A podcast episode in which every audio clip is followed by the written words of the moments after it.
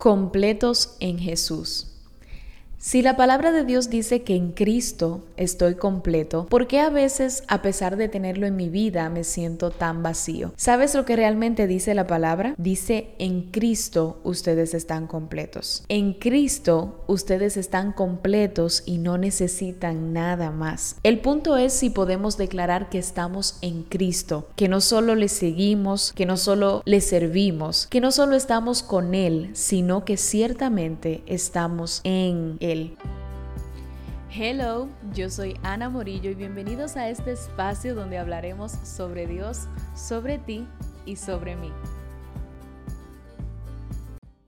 Yo soy una amante apasionada de la gramática. Vivo todo lo que tiene que ver con letras y los que me siguen pues quizás ya se han dado cuenta. Y por ese amor vivo estudiando sobre eso. Y quiero compartirte que hay 23 preposiciones en gramática. Las preposiciones son enlaces que introducen o complementan lo que sigue a ellas. Por ejemplo, con y en son dos preposiciones pero son diferentes, ya que con significa adicción o unión, pero en significa estar dentro. Y tranquilos, no es una clase de gramática este episodio, pero les quiero comentar esto porque creo que puede funcionarles para definir su posición referente a su relación con Jesús. Porque si vives solo con Él, esto significa que entiendes que Él está a tu lado, que sabes de su compañía e incluso lo haces parte de tu vida porque estás con Él. Pero realmente cuando estás en Él, significa que toda tu vida, tu interior, tus necesidades, tus cuestionamientos y todo lo que gira en torno a ti lo filtras por Él, porque estás dentro de Él. Quizás aquí te quedaste como que, ajá, pero ¿cómo puedo yo hacer eso? Bueno, no te lo voy a explicar yo con mis palabras, sino con las de Pablo a Efeso, a quienes dijo lo siguiente. Efesios 3, 14, 20 dice, por eso me arrodillo para orar ante el Padre, de quien toda familia en el cielo y en la tierra recibe su verdadero nombre. A Él le pido que en su infinita grandeza les conceda a ustedes fortaleza interior a través del Espíritu. Pido al Padre que Cristo viva en ustedes por la fe y que su amor sea la raíz y el cimiento de su vida. Así podrán comprender con todo el pueblo santo de Dios cuán ancho y largo, cuán alto y profundo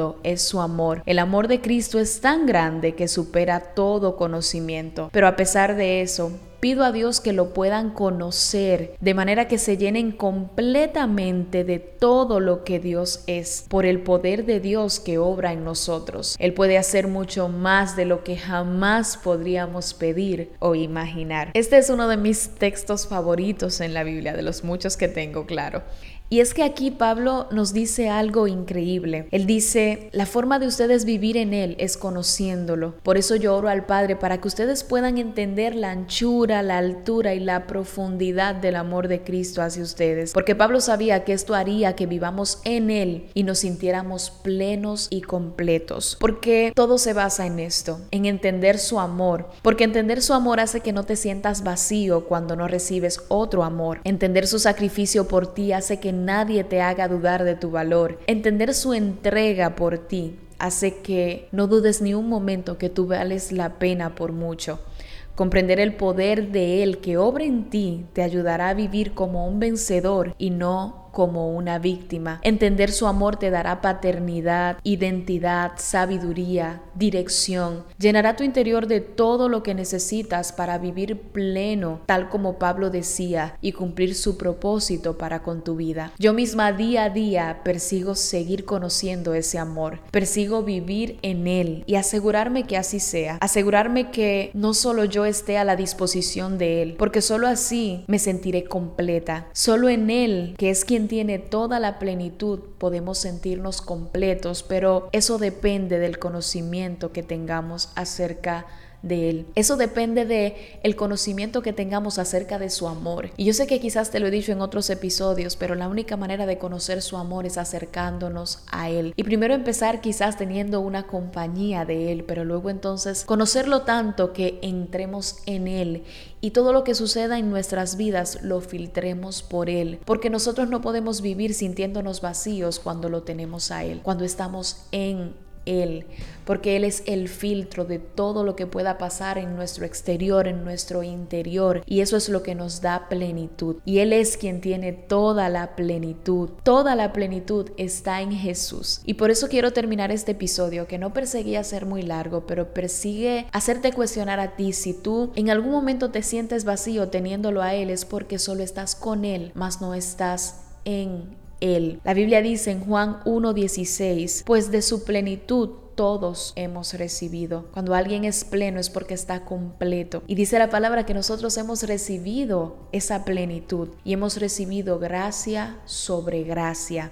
También Efesios 1:17 dice, pido que el Dios de nuestro Señor Jesucristo, el Padre glorioso, les dé el espíritu de sabiduría y de revelación para que lo conozcan mejor. Pido también que les sean iluminados los ojos del corazón para que sepan a qué esperanza Él los ha llamado, cuál es la riqueza de su gloriosa herencia entre pueblo santo y cuán incomparable es la grandeza de su poder a favor de los que le creemos. Ese poder es la fuerza grandiosa y eficaz. Por último, quiero leerte Colosenses 2, 9, 10, que dice, todo lo que Dios es, habita corporalmente en Cristo, incluso en su vida en la tierra. En Cristo ustedes están completos y no necesitan nada más, pues Él es la cabeza de todos los gobernantes y poderes. Este texto en específico me ha ministrado muchísimo en estos días, porque en algunos momentos me he encontrado buscando otras cosas, porque quizás no es que me he sentido vacía, sino que no he sabido suplir mis necesidades en Cristo. Entonces leer esta verdad me hace entender que